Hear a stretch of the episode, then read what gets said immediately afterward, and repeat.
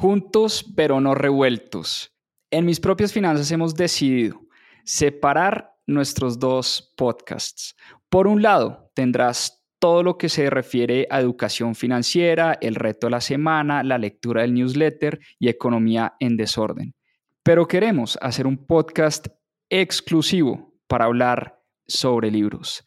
Tendrás los casi 100 episodios que ya hemos hecho de Club de Lectura en mis propias finanzas y todo lo que hemos aprendido a través de la lectura y además seguiremos subiendo nuestros episodios del Club de Lectura que hacemos los domingos. Te voy a dejar en la descripción de este episodio el link del nuevo podcast más 2.7 Club de Lectura. Espero te guste.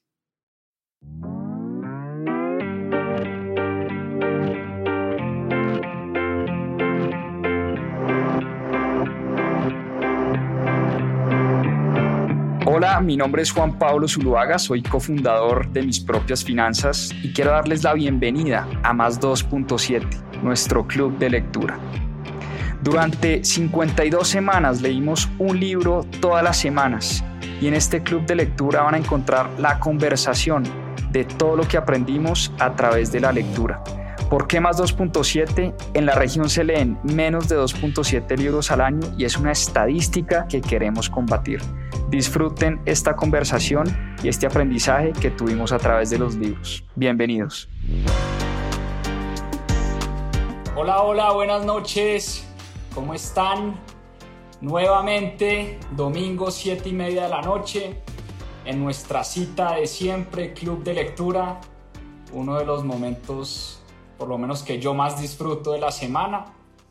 Un día muy especial para mí y espero que para ustedes también lo sea. Hoy vamos a estar con una historia que a mí me encanta, que además me ha servido muchísimo, y es la historia de Toms, la historia del fundador de Toms, Blake Mykowski. Y esta historia me gusta muchísimo y la, la escogí para esta noche porque es una historia que ejemplifica uno de los conceptos para mí más importantes que hay en el tema de los negocios y uno de los conceptos que además comparto plenamente y es el concepto del capitalismo consciente. ¿Qué es el capitalismo consciente? El capitalismo consciente no es otra cosa que o es una creencia más bien, un movimiento, que dice que se pueden crear negocios rentables y al mismo tiempo ayudar a la sociedad. En otras palabras, la historia de Toms, la, la, historia de la que vamos a hablar hoy, como recuerden los que están apenas entrando a este live, hoy vamos a hablar de este libro, Start Something That Matters, la historia de Toms, las alpargatas Toms. Por cierto, tengo puestas hoy mis alpargatas. ¿No? Obviamente me puse las alpargatas para la buena suerte, para el live de hoy. Pero les estaba contando que esta es una historia que demuestra claramente cómo uno puede montar negocios rentables que a la vez ayuden bastante a la sociedad. Y van a ver esta historia tan increíble de este, de este señor que en un viaje a Argentina termina creando no solo un negocio, sino realmente un movimiento. ¿Quién es Blake Mykowski? Hablemos un poco del fundador de Toms y cómo termina montando este negocio tan, tan increíble. Blake era un tenista aficionado, era enfermo por el tenis. desde muy niño le encantaba el tenis y realmente lo único que hacía era jugar tenis después del colegio, todos los días jugaba tenis, hasta que un día el papá le dice, bueno, hermano, póngase serio porque es que la vida no es solo tenis, o sea, tenés que ponerte a trabajar, hacer alguna cosa, aprender de otras cosas. Eh, y cuando empezó la universidad, Blake, eh, pues el papá le pone como un ultimátum y le dice, bueno, por lo menos consígase un trabajo en el verano para que empiece a conocer de otros temas distintos al tenis. Blake en ese momento lo único que quería, que quería hacer era jugar tenis. Y el hombre se inventa su primer negocio o su primer trabajo de verano, que era ni más ni menos que darle clases y montar una escuelita de tenis a los pelados del barrio. Entonces, obviamente el papá llega esa noche y ve a, Blake jugando tenis con 10 niños y le dice, le pregunta a la mamá que qué está haciendo Blake eh, y pues la mamá le responde, no, pues está en su trabajo de verano, montó una escuelita y le está dando clase como a 10 o 15 niños que quieren aprender a jugar tenis. Entonces, obviamente, pues el papá, eh, supremamente desilusionado, pero de alguna manera el papá se dio cuenta que Blake era, era un personaje especial, era un personaje eh, supremamente creativo, supremamente innovador, que desde muy temprana edad le picó el bicho del emprendimiento. Cuando empezó la universidad, él se parte una pierna y quedan muletas. Y cuando quedan muletas, queda prácticamente eh, lisiado eh, y no podía hacer eh, el laundry, no podía lavar la ropa. y pues le pedía a su compañero de cuarto que le ayudara lavando la ropa. Y al cabo de dos semanas el compañero de cuarto le dijo, oye, estoy cansado de, de lavarle la ropa. Y empiezan entre los dos a cranearse un negocio de lavarle ropa a los estudiantes de la universidad y montan su primer negocio, que no era otra cosa que una lavandería, literalmente. Se dieron cuenta que eh, los estudiantes, no hay nada que un estudiante odie más que hacer el laundry o lavar la ropa, y ellos se dedicaron a lavarle la ropa a los estudiantes. Y al cabo de un par de meses tenían un negocio andando, un negocio rentable, un negocio bollante porque muchos estudiantes le entregaron esa tarea de lavarle la ropa a Blake y a su roommate de cuarto. Primer emprendimiento.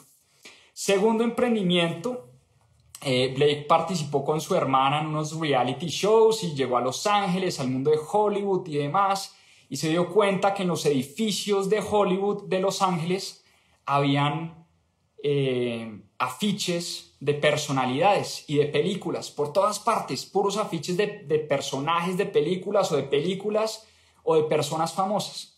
Y se dio cuenta que era un tema como de ego y viaja a Nashville, que es una ciudad en Estados Unidos muy famosa por la música country, y empieza como a alquilar estos espacios para poner la cara de los artistas de country music eh, en los edificios de Nashville. Digamos, segundo emprendimiento, ideas bastante raras, bastante locas, pero al hombre le picó el bicho del emprendimiento desde muy, desde muy temprana.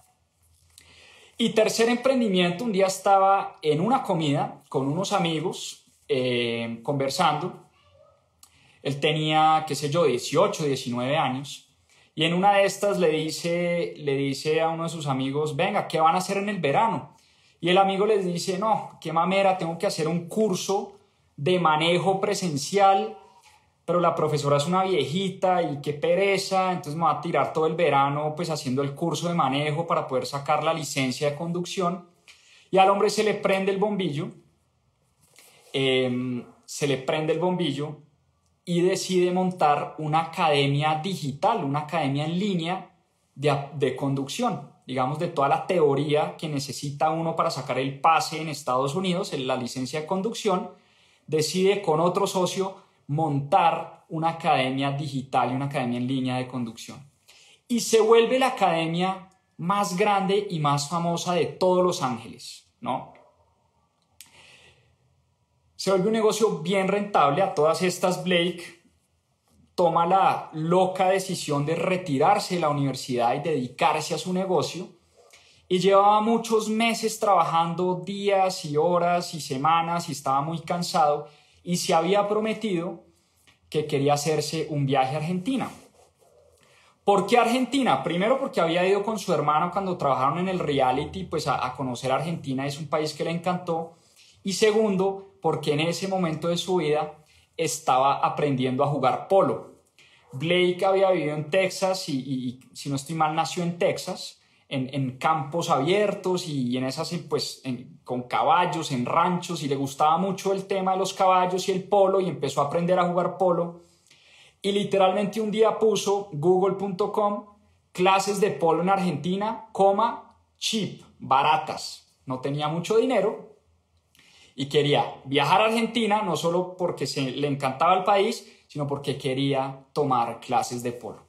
Y así lo hace, viaja a Argentina con el ánimo de gozarse ese viaje, tomarse unas vacaciones, estaba totalmente agotado con su negocio y se toma unas vacaciones a Argentina en el año 2006. Y en ese año tiene un viaje espectacular, conoce a Alejo, Alejo su profesor de polo, y Alejo lo recibe en su rancho, le enseña a jugar polo en su academia y hacen una amistad increíble. Digamos, hacen clic desde el primer día con Alejo eh, y ahí empieza una gran amistad entre los dos. Y en su viaje a Argentina, en una de esas, eh, pues Blake sale a tomarse un café y estando en el café, Blake no hablaba español y escucha que unas personas en su mesa de al lado están hablando inglés y están hablando de un trabajo de servicio social. Entonces él se presenta, les dice, mire, yo soy Blake Maikowski, eh, estoy viajando por Argentina, me encanta este país, papá, papá. Y la señora del café, pues que se estaba tomando el café, le dice, oiga, mañana vamos a hacer un trabajo, nosotros nos dedicamos al trabajo social, tenemos una fundación que le entrega zapatos a niños que no tienen zapatos. A él eso le sonó rarísimo, pero le sonó fascinante. Y él decía, ¿cómo es posible que en un país, digamos, relativamente desarrollado, que, que otrora fue el país más rico de Latinoamérica, eh, no entendía cómo era posible que en un país como Argentina hubiera todavía niños que no tenían zapatos. Era una cosa como que no le cabía en la cabeza. Sin embargo, el tema de, de la fundación le llamó muchísimo la atención y al otro día se va con esta señora y con la fundación literalmente a repartir zapatos a unos barrios supremamente pobres eh, y, en, y, en, unas condiciones de, de, pobreza muy fuertes, muy duras. Y es, un, es, una, es una experiencia que le empieza a cambiar la vida. Le empieza a abrir los ojos y a decir, en este mundo hay gente que sufre demasiado y, era una cosa que estaba completamente alejada de su realidad. Él decía, yo viajo a Argentina, un país supuestamente súper desarrollado y, y bonito y todo, pero me encuentro que en Argentina, aún en Argentina, hay gente que no tiene zapatos. Y llega emocionado al rancho de Alejo y le dice, Alejo, quiero dedicarme a entregarle zapatos a estos niños, ayúdeme, ¿cómo hacemos? Y Alejo le hace una pregunta muy pertinente y es, oiga, pero ok, muy chévere lo de la fundación y todo lo demás, pero es que estos niños el día que sus zapatos se gasten, ¿quién más les va a dar el siguiente par de zapatos? La gente como que se cansa de donar dinero eh, y por eso esas fundaciones muy pocas tienen éxito, le dice Alejo. Y entonces Blake, que era una persona curiosa y emprendedora, empieza a buscarle solución a este problema desde el emprendimiento, desde lo que él sabía hacer, que era hacer negocios. Y él dice, ¿cómo hago para convertir esto en un negocio rentable y que además yo tenga la oportunidad de entregarle zapatos a estos niños que no tienen la posibilidad de unos zapatos? Además, porque él se da cuenta las ampollas, las infecciones, todo lo que eso, digamos, repercutía en los niños. Un niño que no tiene zapatos y que vive lleno de ampollas y vive lleno de infecciones, es un niño que seguramente no puede estudiar o no se puede concentrar en el colegio y si no se concentra en el colegio, pues seguramente es un niño que no va a tener un gran futuro, ¿no? Tiene todas unas implicaciones que no es solo el tema de no tener zapatos. Él lo vivió en carne propia, cómo sufrían estas personas literalmente por no tener zapatos. Y en ese momento es cuando se le prende la lámpara, porque él había visto en Argentina mucha gente eh, con alpargatas, digamos, este zapato argentino, literalmente esta, esta chancla, esta alpargata argentina, muy argentina, muy nativa, y él decía, este concepto tiene que pegar en Estados Unidos. Entonces llega emocionado al rancho y le dice a Alejo, Alejo, vamos a hacer alpargatas para vender en Estados Unidos, para exportar a Estados Unidos. Y Alejo se monta de una en el bus y ahí es donde nace Toms. Y Toms, mucha gente lo confunde. Toms, la gente cree que Tom es, es Tom, un señor. Y Tom, el nombre nace eh, digamos, él le quería poner, él, él, le quería poner better tomorrow, un mejor mañana, ¿sí? Porque él quería vender esta idea de un mejor futuro, ¿no? Él quería vender una promesa, pero como better tomorrow pues no le cabía en el zapato, pues le puso Tom's de tomorrow, y así es como nace el nombre de Tom's. Y Tom's nace porque Alejo y él se van a buscar artesanos argentinos a que les hicieran el primer lote de alpargatas y en efecto consiguen un artesano que les fabrica 250 alpargatas, pares de alpargatas.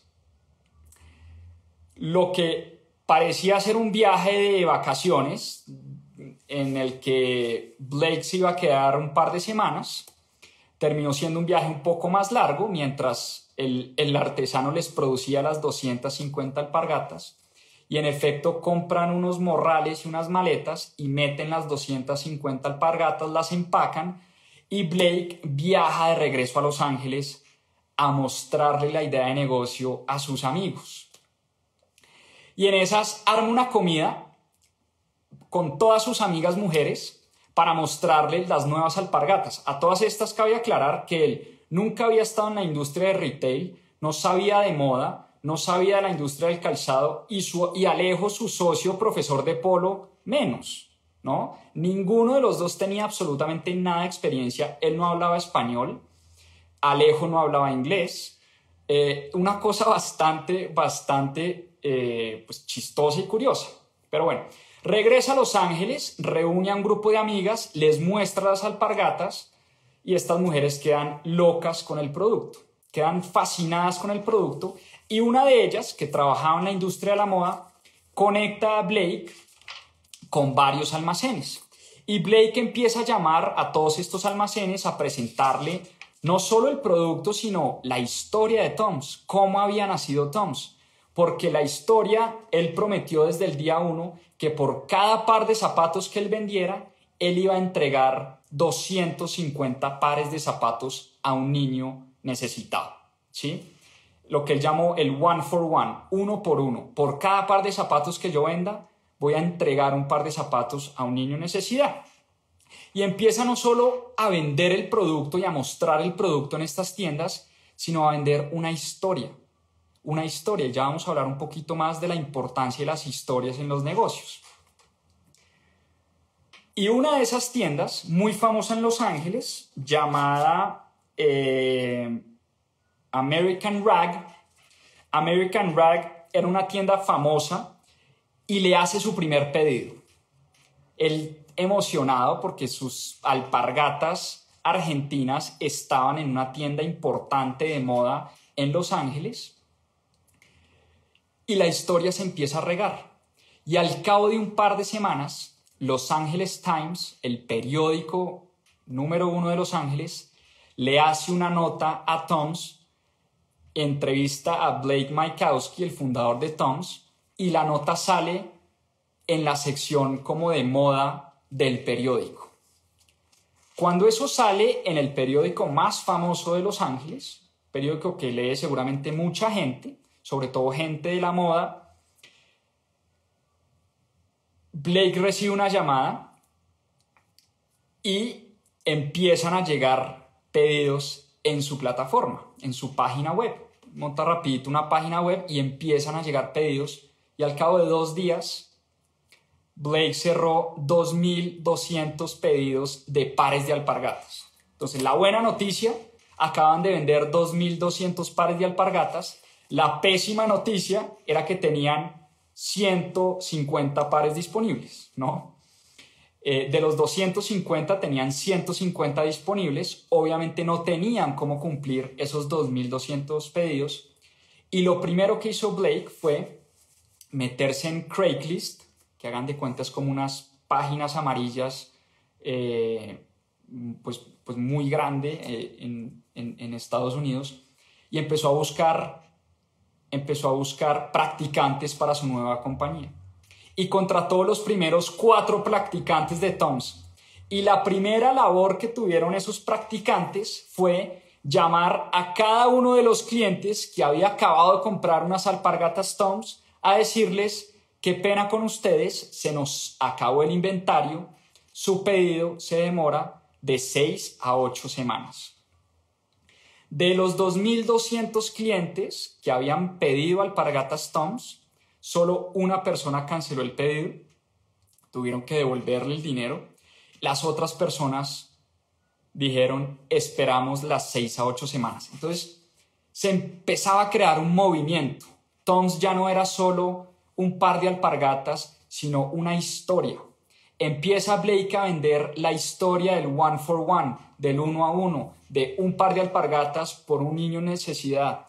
Y esa historia empieza a vender y a vender y ya no estaban solo en Los Angeles Times, sino también en la revista Times, en la revista Vogue, en muchos blogs de moda y de la industria del retail. Y al cabo de un par de semanas logran cerrar 10.000 pedidos de alpargatas. Entonces, obviamente era un enorme problema, pero un problema que hacía que Blake, pues, pues nada, lo ponía muy feliz y lo primero que le hace es, coge un avión de vuelta a Argentina, le dice a Alejo, consígame a todos los artesanos argentinos que hay, literalmente alquilan un bus y se van por toda la región alrededor de Buenos Aires a buscar artesanos que les hicieran alpargatas y durante días y noches enteras logran producir alrededor de 20.000 pares de alpargatas, fue como su primer gran lote, y logran cumplir con este primer pedido de 10.000 eh, pares de alpargatas, ¿no? Y no solo eso, lo más bonito de esta, de esta historia al principio es que Blake hace que toda su familia viaje Argentina y como él había dicho que por cada alpargata que vendía iba a regalar un par de alpargatas, él se trae a su familia entera, contratan un bus con 10.000 alpargatas y literalmente salen a repartir estas alpargatas a los barrios más pobres de la ciudad de Buenos Aires. Y él dice que ver a sus padres llorando viendo la reacción de estos niños cuando recibían su primer par de zapatos, niños que vivían con, pies descalzos literalmente. Fue una escena que, le, le tocó el corazón y le cambió la vida para siempre. Desde ese momento él se dio cuenta que Toms no iba a ser únicamente un negocio como los muchos otros que ya había creado, sino que Toms por lo menos por los próximos muchos años iba a ser su vida entera. Y en ese momento decide dedicarle su vida a la creación de este nuevo emprendimiento. Regresa a Los Ángeles, habla con sus socios del negocio de, de acuérdense, el negocio digital, de educación digital en línea, de licencias de conducción, le vende a sus socios y con esa platica capitaliza la empresa de Toms para que el negocio creciera más y más.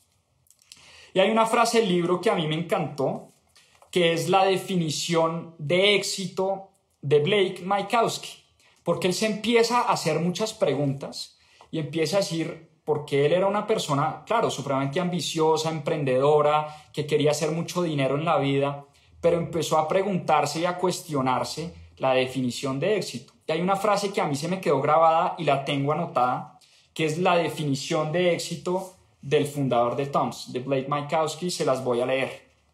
Dice, ¿qué es el éxito? El éxito es saber que la vida de al menos una persona ha sido más fácil porque yo he vivido. Me parece una frase espectacular.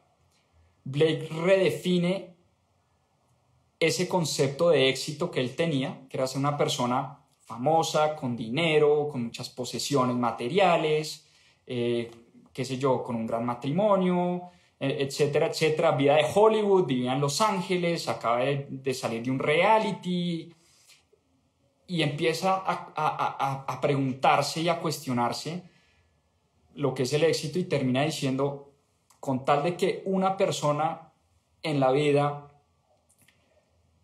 que la, perdón, que la vida de una persona haya sido más fácil porque yo viví, eso para mí es ser exitoso. Frase, puff, para mí es la mejor frase del libro. Y la gente le empezó a decir que estaba loco, obviamente, que esto no iba a funcionar, que uno no podía andar por el mundo regalando la plata, que uno no podía andar vendiendo y regalando al mismo tiempo, que eso no era rentable, que en algún momento se iba a estrellar, eh, pero para a él se le había convertido en su pasión, en algo que lo movía, en algo que realmente le hacía sentido y por eso él decide y toma la decisión de dedicarse de lleno a Toms. Para él Toms no era simplemente un negocio, era su misión de vida era su propósito de vida, era un movimiento. Y este libro, este libro, escrito en 200 páginas, no es otra cosa que una guía para aquellos emprendedores y aquellas personas que quieran empezar algo que importe, something that matters, algo que cree impacto en el mundo, algo que le cambie y le transforme la vida a las personas. Es un recuento de memorias y de estrategias y si se quiere de, tips muy puntuales de cómo alguien con cinco pilares fundamentales de los que ya vamos a hablar puede crear en la vida algo que realmente transforme la vida de los seres humanos. Y quiero empezar un poco con la historia del libro, porque es una historia también fascinante. ¿De dónde sale este libro? Resulta que eh, eh, Random House, la editorial, pues esto ya a, todas estas, pues Blake ya era un tipo relativamente famoso, Tom se empieza a vender, la historia de Tom se empieza a regar no solo en California, sino en el resto de Estados Unidos, empiezan a vender estos zapatos en los retailers más importantes del país y ya era un tipo que la gente empezaba a reconocer. Pero la historia del libro es muy chévere porque a él lo contrata eh, Random House, la editorial de libros, y le dice, venga, escriba un libro, cuéntenos la historia. Y Random House le entrega una platica a cambio de que Blake redacte un libro, este libro, pues para poder venderlo al público, ¿no? Y Blake estaba tan enredado con su negocio y tan metido de lleno en su negocio que pasaron tres meses, seis meses, un año y el tipo no había escrito el libro, ya Random House le había pagado una platica y em, el tipo se la había gastado toda, pues no gastado, se la había invertido a su negocio y no había escrito una sola palabra. Hasta que Random House coge el teléfono y le dice, viejo, o escribe el libro o nos devuelve la plata. Pero es que ya llevamos un año detrás de usted tratando de que nos escriba el libro. Y el tipo decide irse a Long Island, eh, a una zona del país, a, las afueras de Nueva York, a surfear a un sitio tranquilo, sin distracciones, literalmente a ponerse la meta de escribir el libro en menos de un mes. Y decide alquilar una casa, le encantaba surfear, eh, se lleva su tabla de surf, eh, se encierra en una casa a escribir este libro. A todas estas, en una tienda de surf había, había una niña, eh, había una mujer de la zona que trabajaba en la tienda de surf y que había escuchado la historia de Toms y se moría por trabajar en Toms. Esta mujer era, era como su sueño de vida trabajar en Toms y por eso decide, un día cualquiera dice, yo me tengo que ir a vivir a Los Ángeles, tengo que ir a esa empresa porque yo quiero trabajar en esta compañía. Y un día cualquiera, Blake Mykowski llega con su tabla de surf a esta tienda que atendía a esta mujer y dice, oiga, por favor, vengo a que le echen cera a mi tabla de surf y a que le hagan mantenimiento. Y esta mujer queda literalmente pasmada porque dice, oiga, no puede ser lo que estoy viendo, usted es el fundador de las alpargatas Toms yo llevo tratando de buscar trabajo mucho tiempo en esta empresa. Por favor, ayúdeme, yo quiero trabajar con ustedes, me encanta la historia. Y para no hacerle la historia larga, es la esposa de Blake Mykowski. Terminan casándose unos años después. Obviamente la mujer consigue su trabajo, pero para que, uno, para que vean las, las vueltas que da la vida, el hombre se va a escribir a una cabaña alejado del mundo y termina conociendo a su esposa eh, que quería trabajar en Toms y que había buscado cómo trabajar en Toms y termina conociendo al fundador de la compañía, pues porque necesitaba que le echaran cera a su tabla de surf. Entonces me pareció una historia chévere eh, como para contar un poco de dónde es la historia de este libro. Finalmente Blake pues termina escribiendo el libro y es el libro que se termina publicando. Que además es muy bonito porque dice que por cada libro que se venda se va a entregar un libro adicional a una persona que lo necesite. Entonces este concepto del one for one del uno a uno, él lo empieza a replicar no solo con sus alpargatas, sino también con otro tipo de productos, el caso de, el caso de, pues, de los libros, y después le mete el tema de gafas. Y el tema de gafas es bien bonito también porque empiezan a pensar cómo replicar este tema del one-to-one, -one, no solo en alpargatas, y empiezan y encuentran que uno de los grandes problemas también de la humanidad y de la humanidad sobre todo que vive en niveles altísimos de pobreza es la falta de, de visión. O sea, hay mucha gente literalmente que no tiene para unas gafas, para comprar unos gafas o unos lentes de contacto para poder ver, para poder interactuar con el mundo. Entonces Blake eh, y con todo su equipo de innovación empiezan a diseñar y a vender gafas y por cada par de gafas que venden le entregan unas gafas medicadas a una persona que no tiene la posibilidad de ver. Porque una persona que tiene, qué sé yo, miopía, estigmatismo, pues no tiene, de verdad no tiene 50 o 100 o 200 dólares para comprarse unas gafas, para ir donde un médico, para que lo mediquen, para que lo receten, para que lo operen. Entonces es una historia bastante bonita también, la historia de los productos eh, de Toms, que hoy no son, son alpargatas, sino también están en el negocio de las gafas. Y como les decía, este libro es una guía, es una guía de cinco pilares fundamentales para aquellas personas, y yo sé que hay muchos emprendedores acá y muchas personas que quieren montar negocios, y por esto este es un gran libro porque no solo la historia es apasionante e inspiradora, sino que además tiene cinco pilares fundamentales que uno tiene que poner cuidado, poner atención, así que ya saben, papel y lápiz a tomar nota Pilar número uno. Vamos con el pilar número uno. Encuentra tu historia. Es clarísimo que Toms no es una empresa que vende zapatos y vende alpargatas. Toms lo que vende es una historia, una historia detrás. Y las historias son, son las formas más primitivas de comunicación de la raza humana. Si ustedes se ponen a leer historia, desde 500 años antes de Cristo, desde Homero, Virgilio, el mismo Jesús. Jesús era un gran contador de historias. Jesús nunca escribió nada, nunca, nunca nos dejó un libro. Jesús lo que hizo fue andar con sus doce apóstoles, echando historias por, por donde caminaba y por donde iba. Era un contador de historias.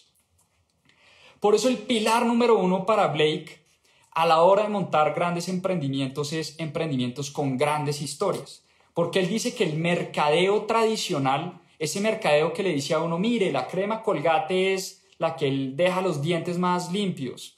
Mire, eh, la crema de afeitar Gillette es la que le deja la piel más suave eso es un mercadeo barato que no vende y que no conecta y que, al final es, es, botar la platica a la basura.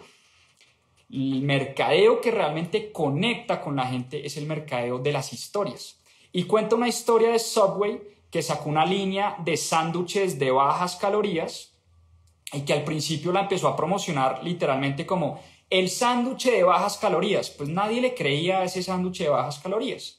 Pero un día cualquiera, por cosas también de, del azar y del destino y de la suerte, una persona que pesaba más de 250 libras, qué sé yo, unos 120 kilos,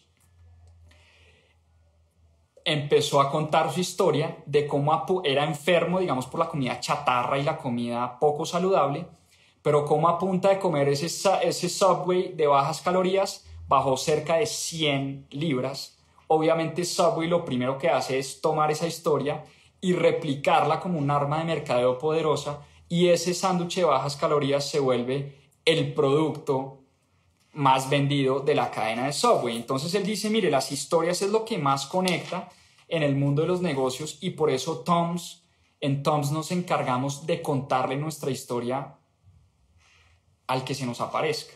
Porque primero creemos que es una historia muy poderosa, una historia que además está cambiando vidas. Y Blake cuenta que el día que se dio, digamos, el día que supo que Toms no era solo una empresa de alpargatas, sino una empresa con una historia detrás, digamos, la tiene muy grabada en la cabeza. Fue un día que estaba en un aeropuerto y se encontró con una señora en el counter haciendo el check-in y la señora tenía unas alpargatas Toms. Esto era cuando la empresa estaba empezando apenas, digamos, la empresa tenía un par de meses de, haberse fundado y a él le causó mucha curiosidad que una señora, pues le causó mucha emoción que una señora ya tuviera alpargatas Toms y se acerca a la señora y le dice, señora, qué pena la pregunta, me encantan sus zapatos, ¿dónde los compró? Y la señora le dice, ¿cómo así? ¿Usted no ha escuchado de Toms? No, no, no tengo ni idea qué es Toms, el tipo haciéndose el pendejo. Pues Toms es una empresa que además por estas alpargatas que yo compré le está entregando unas alpargatas a un niño en Argentina y además son súper cómodas, son divinas y son súper baratas, las compré por 50 dólares y además tengo de todos los colores. Y mis hijos todos ya tienen alpargatas eh, y además como estamos ayudando una causa mayor, porque todos nosotros que compramos alpargatas, pues además sabemos y somos conscientes que le están entregando un par de alpargatas eh, a una persona con, con necesidad. Y es cuando Blake le dice, señora, qué pena, tengo que contarle algo, yo soy el fundador de Toms. Y la señora dice, uy, pero ¿cómo así? Usted se cortó el pelo. El tipo era un man mechudo y en esas, qué sé yo, estaba peluqueado, la señora nunca lo reconoció, pero ya lo había visto pues en fotos y en las entrevistas y en algunos programas. Nada, en esas pues nada, se dan un abrazo, se despiden, la, la vieja le desea suerte, X, pero ¿a qué vamos con, a qué va él con esta historia? dice, me di cuenta que si una señora desconocida era a su vez capaz de contar con tanta emoción la historia de Toms a un desconocido, porque ya pues no me conocía a mí, es porque estábamos creando algo supremamente poderoso, ¿no? Entonces la gente, como dice Simon Sinek, no sé si han leído el libro de Simon Sinek, eh, empieza con tu propósito, tu por qué, start with why. La gente, dice Simon Sinek, no compra qué vende usted, sino por qué lo vende, ¿sí? La gente no compra qué vende, alpargatas, ok, perfecto, no. ¿Por qué las vende? La gente compra historias. Y Blake entendía muy bien eso. Y por eso se dedicó desde el primer día a contarle su historia a cualquier persona a la que se encontraba. Porque él sabía que ese es el mejor mercadeo que puede tener una compañía, sobre todo en los comienzos y sobre todo cuando hay pocos recursos. Y eso nos lleva al pilar número dos. Tomen nota, pilar número dos. No necesitas recursos, necesitas ser recursivo. Son cosas muy distintas. De hecho, Blake Mykowski dice, el exceso de recursos, el exceso de dinero puede ser totalmente contraproducente y perjudicial para un emprendimiento. Hemos visto de sobra compañías que levantan altísimas cantidades de dinero, no saben qué hacer con él, lo empiezan a derrochar y él cuenta que le tocó vivir toda la historia de las .com, pets.com, todas estas empresas que empezaron a levantar grandes cantidades de dinero y empezaron a gastárselas en publicidad, en propagandas en el Super Bowl, en oficinas super fancy, en contratar grandes equipos, empezar a gastar y a gastar y a gastar y al final eso mata la creatividad y el espíritu emprendedor de las compañías. Entonces no tener recursos, él dice, no es del todo malo. De hecho puede ser la gran bendición para un emprendimiento, porque eso hace lo primero, que la gente se conecte con la misión de la empresa y no únicamente con el salario que se gana. Eso es bien importante. Lo segundo, hace que prácticamente que el equipo inicial, el equipo fundador y esos primeros, eh, esas primeras personas que, que contratan estén como en una misión ¿no? Y sean como esos soldados eh, en busca de ganar una batalla. ¿Y cuál es la batalla? Pues la batalla de la rentabilidad, la batalla de poner a andar un negocio. Eh, y eso hace que la gente se vuelva muy creativa. Y eso hace que la gente despierte ese, ese espíritu emprendedor. Ahora, para que la gente tenga y despierte esa creatividad y ese espíritu emprendedor, él dice a la gente hay que dejarla volar, hay que empoderarla. Él es un anti-micromanager, es decir, detesta las personas que están pendientes de absolutamente cada detalle de lo que hacen las personas.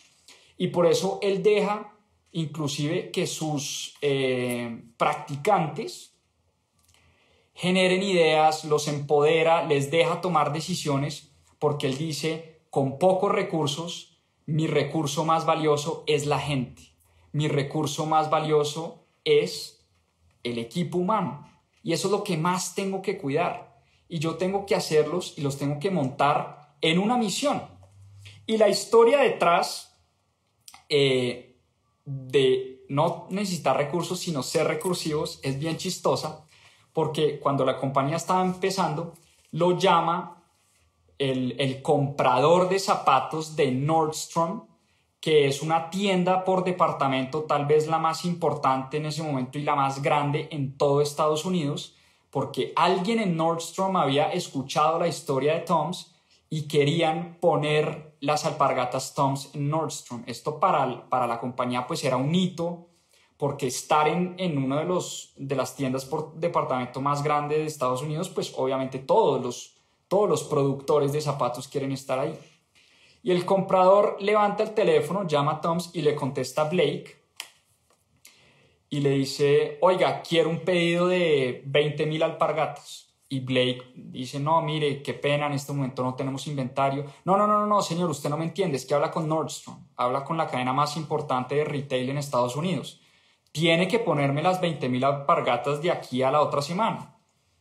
¿Sabe qué? Páseme al gerente de la compañía. Entonces el tipo coge el teléfono y se lo entrega a un practicante. Y el practicante contesta, sí, señor, buenas, ¿en qué le puedo ayudar? Mire, hablo con el gerente de la compañía. Sí, sí, soy el gerente. ¿Qué necesita? Necesito que me ponga 20 mil alpargatas en Nordstrom de aquí a la otra semana. Señor, qué pena, se nos se nos acabó el inventario, no podemos atender ese requisito, pero se las pudiéramos tener al cabo de un par de semanas. No, no, no, no, no, usted no me ha entendido, usted habla con Nordstrom, páseme al dueño de la empresa, quiero hablar con el dueño de la empresa. Y el, practicante coge el teléfono y se lo entrega a otro practicante y el otro practicante le dice, señor, el dueño de la empresa fue el señor con el que usted habló, el otro señor con el que usted habló es un practicante y yo soy otro practicante y aquí trabajamos cuatro personas. No le podemos despachar 20 mil alpargatas. El tipo se muere de la risa y les dice, ¿cómo así ustedes son así de pequeños? Yo no tenía ni idea, pues yo pensé que Toms era una gran compañía, ¿no? Eh, con un gran equipo y todo. Pues el tipo termina toteándose la risa y para no hacer la historia larga, hoy Nordstrom es uno de los compradores más grandes y de los clientes más grandes eh, de, de Tom's Shoes, pues de las alpargatas de Tom's, ¿no? Eh, tercer pilar, simplicidad. Las cosas simples normalmente son las cosas más elegantes. Las cosas simples eh, son las más innovadores de todos. Y da varios ejemplos. El iPod, el iPhone, las botas eh, Uggs, no sé si las han visto, o las hawaianas, no las alpargatas, sino las chanclas hawaianas, de esa marca brasilera. Es una vaina súper simple de distintos colores, pero es un producto fantástico. Y ellos tienen como norma preguntarse siempre si el producto puede ser más simple, qué, qué atributos le pueden quitar para volverlo inclusive más simple porque cuando los recursos son limitados, la simplicidad es un valor supremamente importante para esta compañía. Y él habla también a nivel personal de las vidas complicadas, las vidas que están llenas de posesiones materiales. Él dice, mire, la gente entre más tiene, más se complica. Usted entre más propiedades tiene, pues necesita más gente que se las cuide. Usted entre más carros tiene, necesita pagar más mantenimientos. Usted entre más dinero tiene, más problemas tiene. Es un poco la filosofía de Blake. Y por eso un día él, exhausto de tener tanta basura y estar rodeado de como de tantas cosas que no necesitaba, él se dio cuenta realmente que no necesitaba todas las cosas que tenía, literalmente empieza a donar su ropa, sus muebles, sus pertenencias y con una maleta alquila un velero y se va a vivir al mar, que era lo que más le gustaba, le encantaba surfear, le encantaba el mar, le encantaba estar cerca del agua y por unos meses largos estuvo trabajando y viviendo en un velero con lo más mínimo, sin necesidad de tener ese mundo de pertenencias que antes tenía y a la vida a la que estaba acostumbrada. La historia es que la simplicidad no solo la aplicó a su compañía, sino la aplicó a su propia vida y eso le quitó unas cargas emocionales y unas cargas, digamos, de trabajo y de estrés y de ansiedad enormes, ¿no? Eh, y da también unos tips muy puntuales de cómo simplificar la vida. El primero, tener un cuaderno y un esfero siempre. Siempre. Él dice, mire, hoy en día hay tanta información y tanta locura y todo que usted siempre tiene que tener una agendita en el bolsillo y un esfero, porque usted no sabe cuándo le llegan las grandes ideas. Y cuando usted le llega una gran idea, saque su cuadernito, anótela. Porque esa gran idea puede llegar en un café, en un restaurante, en un estadio, en una carretera, uno no sabe en qué momento le llegan a uno las grandes ideas y por eso tener cuadernito y lápiz siempre en el bolsillo es una de las maneras simples de mejorar la calidad de vida de las personas. Lo segundo, agendar absolutamente todo. Él agenda espacios para llamadas, agenda espacios para sus amigos, agenda espacios para sus hijos, para su trabajo, para Facebook, para absolutamente todo. Entonces, él, es obsesivo con el tema de, la agenda. Lo tercero, no revisa correos hasta las 11 de la mañana. Él dice que el correo electrónico es de las cosas más distractivas que hay porque se vuelve uno totalmente reactivo. Uno se levanta, lo primero que hace es coger el celular, empezar a ver correos, empezar a reaccionar a los correos. Entonces, en vez de encargarse uno de lo importante, él destina de 7 de la mañana a 11 de la mañana a salir de las cosas importantes y solo hasta las 11 de la mañana abre su primer correo. Me pareció increíble ese tip, la verdad, obviamente no lo aplico hoy en día. También muchas, muchas veces lo primero que hago es coger mi celular y revisar mensajes y revisar correos. Tipo dice, yo no miro mi celular, yo no reviso mis correos, sino hasta las 11 de la mañana. Y por último, uno siempre tiene un to-do list, ¿no? como las cosas que uno tiene que hacer en el día. El hombre tiene un not to do list, es decir, las cosas que uno no tiene que hacer, ¿no?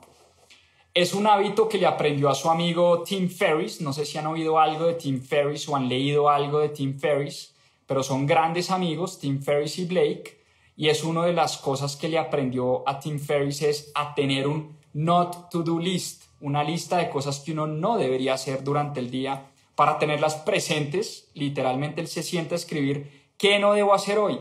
Pum, pum, pum, pum, pum. Y eso le recuerda todo el tiempo literalmente lo que no debería hacer. Cuarto pilar, confianza. ¿Por qué la confianza? Él quería basar su emprendimiento en la confianza, en la confianza con su gente.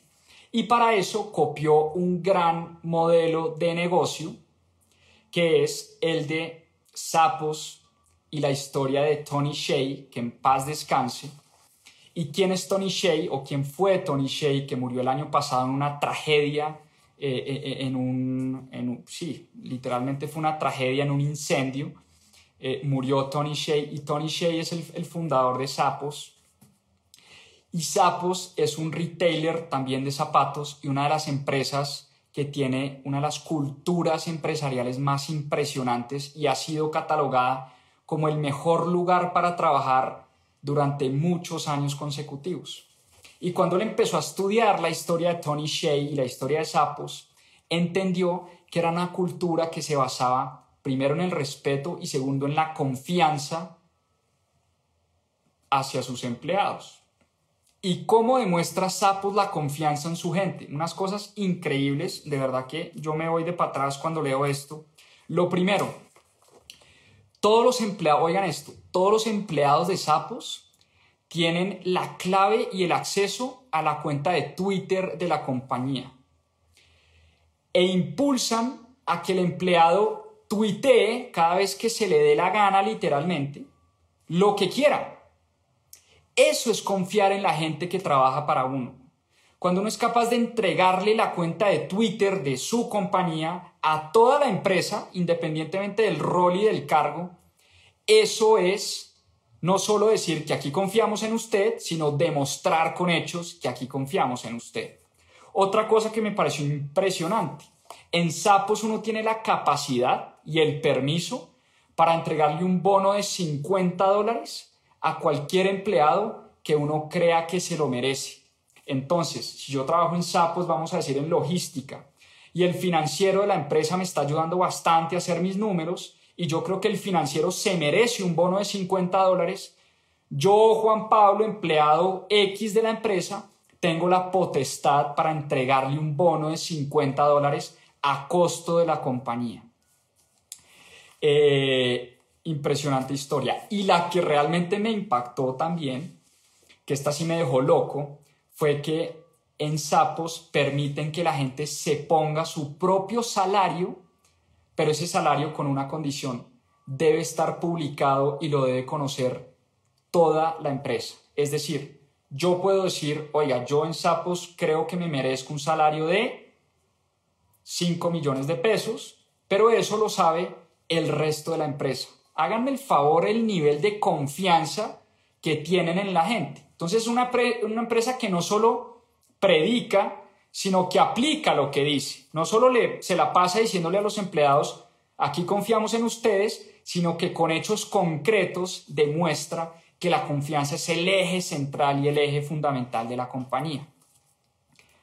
Blake Makowski se estudia de arriba abajo la cultura de sapos y empieza a implementar muchas de estas cosas en Toms. En Toms, por ejemplo, la gente no tiene vacaciones. No es que no tenga vacaciones, perdón. No necesita pedir vacaciones. Uno se puede ir de vacaciones las veces que quiera, los días que quiera, cuantas veces quiera durante el año. Creo que eso también pasa en, Netflix, si no estoy mal. Eh, Reed Hastings el otro día lo vi decir lo mismo. Otra cosa, la gente no necesita pedir permisos para un tema de salud.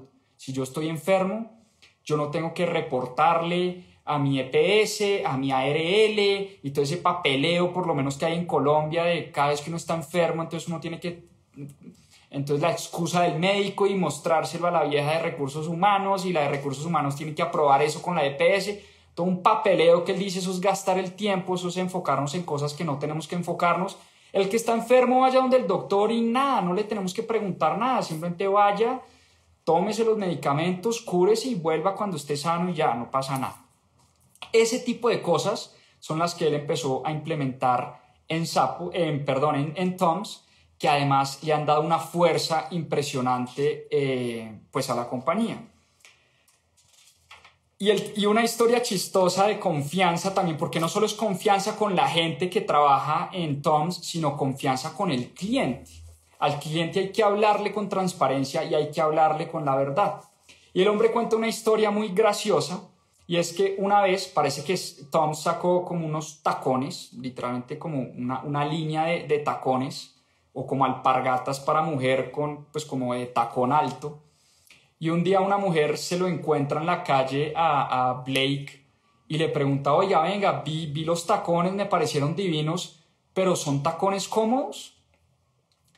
Y el tipo, pues obviamente la primera respuesta del tipo es, no, sí, son comodísimos, obviamente, son, son unos zapatos súper cómodos. Y la señora le responde, pero usted cómo hace acaso usted usa esos zapatos de mujer, usted cómo hace para saber que son súper cómodos. El tipo no sabía qué responderle y le dice, señor, usted tiene toda la razón. La verdad no tengo ni idea si son zapatos cómodos o no, pero sabe que usted me acaba de dar una buena idea y los voy a probar. Y durante tres días el tipo andó en tacones por toda la oficina, por todas las calles. Eh, obviamente la gente se burlaba de él, porque pues, ¿qué hace un man andando en tacones en mitad de la oficina? El CEO de la empresa, el fundador, andando en tacones. Y el man dijo, pues es que yo necesito que la próxima vez que una persona, que una mujer me pregunte que si los tacones son cómodos, necesito hablarle con la verdad y decirle que en efecto son cómodos porque yo me puse los tacones durante tres días. Entonces, esa es como la historia que refleja confianza en el libro. Y por último, quinto pilar, y es un pilar muy importante, dar, entregar, servir, no solo es muy gratificante a nivel personal, sino que es un buen negocio. Y aquí vamos a hablar del concepto de capitalismo consciente que les mencioné al principio del live. ¿Qué es el capitalismo consciente? Literalmente es un movimiento que cree en unos principios de creación de compañías, unos principios de emprendimiento, que cree que además se puede hacer mucho dinero, pero siendo consciente con los actores de interés, con el planeta, con los empleados. Cosa muy distinta a lo que se pensaba en los años 70, 80, y que además era una, era una visión muy, eh, muy de la escuela de los economistas de Chicago, que empezó con Milton Friedman. Milton Friedman, por supuesto, es un economista muy renombrado y muy reconocido, que además formó la escuela de los llamados Chicago Boys, y era una escuela eh, que hablaba obviamente de la poca intervención del Estado, del capitalismo, y decía Milton Friedman que la única responsabilidad social de una empresa y de una compañía era aumentar las ganancias de un negocio. Esa era la única responsabilidad social que tenía una empresa. Aumentar las ganancias y aumentar las ganancias para los accionistas de un negocio. Única responsabilidad social de una compañía.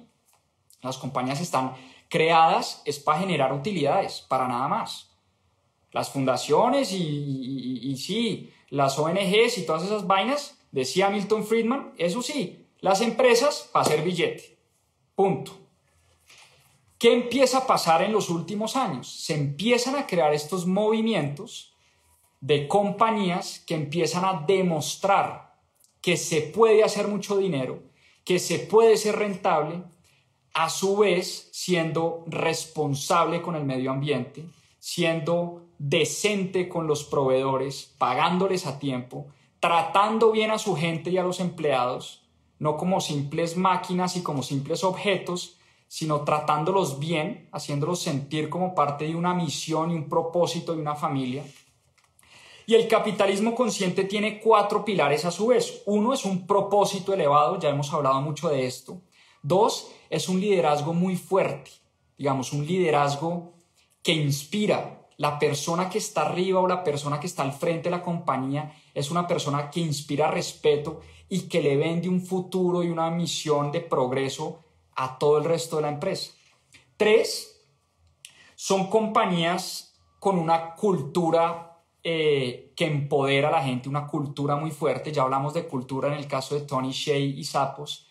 Y por último, son empresas que se preocupan con todos los actores de interés, lo que se llaman los stakeholders. No solo los shareholders, que son los accionistas, sino los stakeholders, que son los actores de interés de una empresa.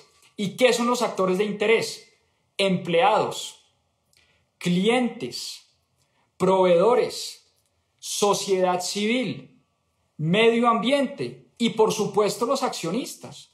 Entonces la empresa que logra preocuparse por todos los actores de interés son empresas que han demostrado no solamente que se puede ser rentable, sino que se puede ser responsable al mismo tiempo. Ese es un movimiento que a mí me encanta y además les cuento una infidencia. Tuve la gran fortuna de ser alumno del creador de este movimiento. Se llama Rash Sisodia, escribió un libro, de hecho se llama Capitalismo Consciente libro. Y el autor de ese libro, Rashi Sodia, fue mi profesor en la maestría en Babson. Y esa clase a mí me cambió, me cambió literalmente la, la forma de ver los negocios, la forma de entender el emprendimiento y la forma de entender lo que hago, porque a mí siempre me había gustado, obviamente, los negocios, el emprendimiento y demás, pero cuando vi esa clase me di cuenta que había un mundo totalmente ajeno que yo no conocía eh, y es precisamente lo que les estoy contando, los cuatro pilares del capitalismo consciente. Y Rash Sisodia, este profesor, logró demostrar con casos reales y con cifras reales que las compañías que él llama conscientes, que tienen estos cuatro pilares, en los últimos 20 años han rentado el 1681%.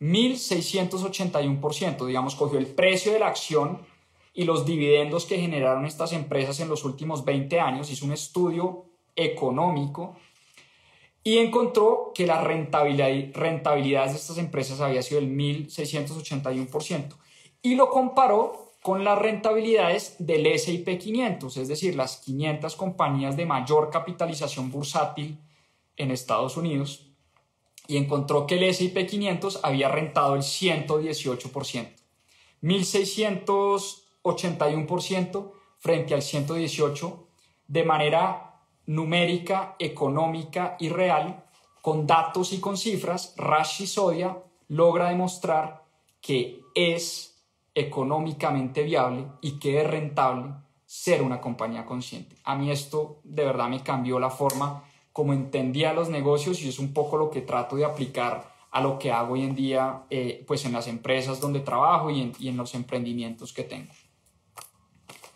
Para cerrar, hablemos de Toms hoy, porque eh, no la ha tenido fácil.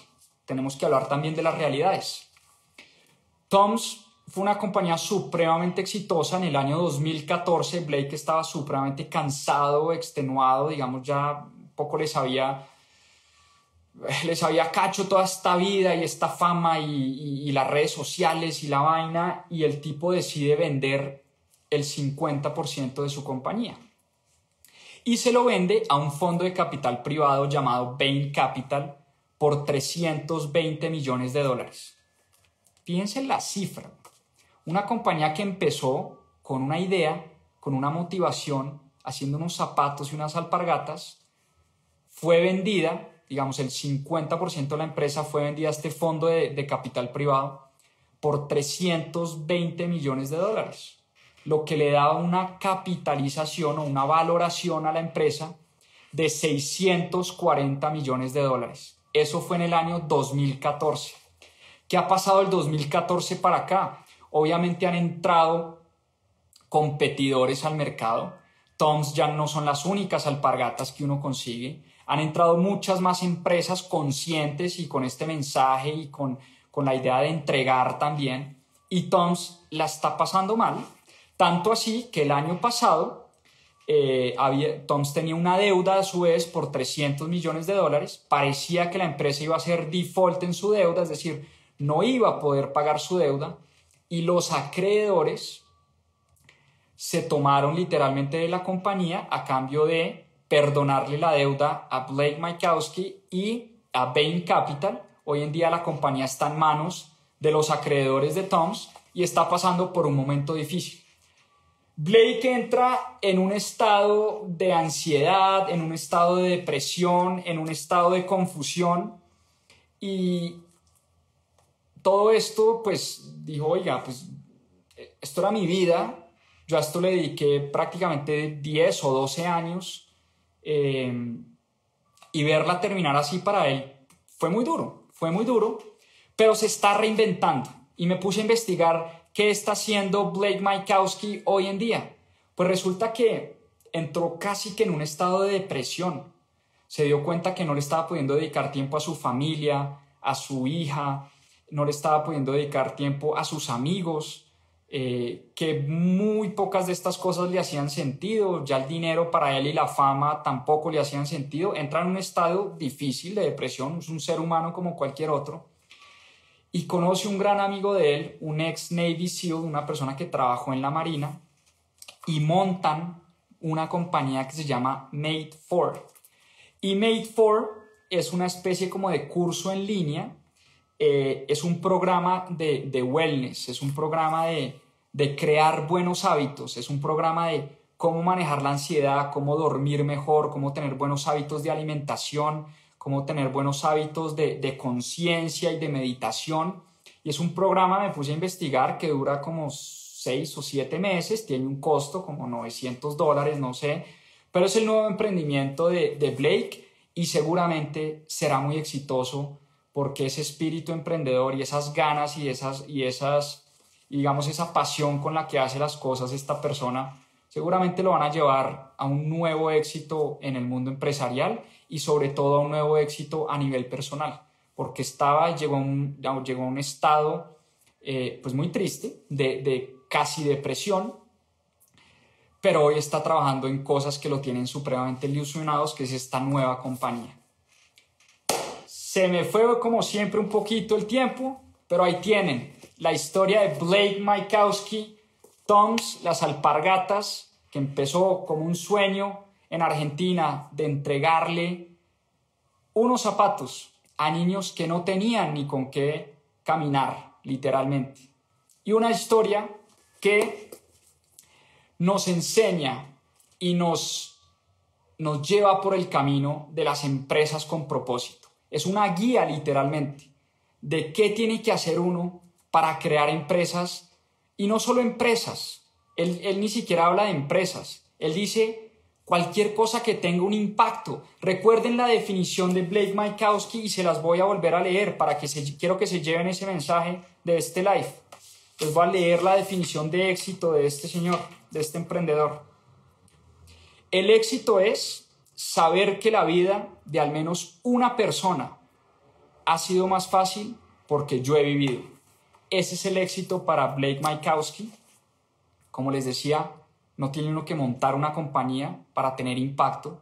Simplemente, si uno hace algo para que la vida de al menos una persona sea más fácil y sea más feliz, eso es la definición de éxito para este emprendedor. Como siempre, muchísimas gracias por conectarse, por estar acá. Espero que les haya gustado esta historia, espero que lean el libro. Recuerden que estamos en una misión nosotros acá también. Leer un libro a la semana, esa es nuestra meta. Ya llevamos un libro todas las semanas de este año. Ya llevamos cuatro lives y llevamos ocho del año pasado. Y esa es nuestra meta. Y me despido con la frase de la semana pasada lean lo que realmente les gusta, lean lo que les apasiona, lean lo que aman hasta que amen leer. Esa es la mejor manera de enamorarse la lectura. Muchísimas gracias. Espero que este plan de domingo, siete y media de la noche, lo disfruten. Espero que lean los libros. Muchas gracias. Una feliz noche. No los trasnocho más. Y hasta una próxima oportunidad. Chao, chao. Muchas gracias por acompañarnos en este capítulo de Más 2.7. Acá les dejo unos adelantos de lo que se viene en nuestro próximo episodio. A seguir aprendiendo. El gran crash de 1929. La historia se repite y sobre todo la locura financiera se repite una y otra vez.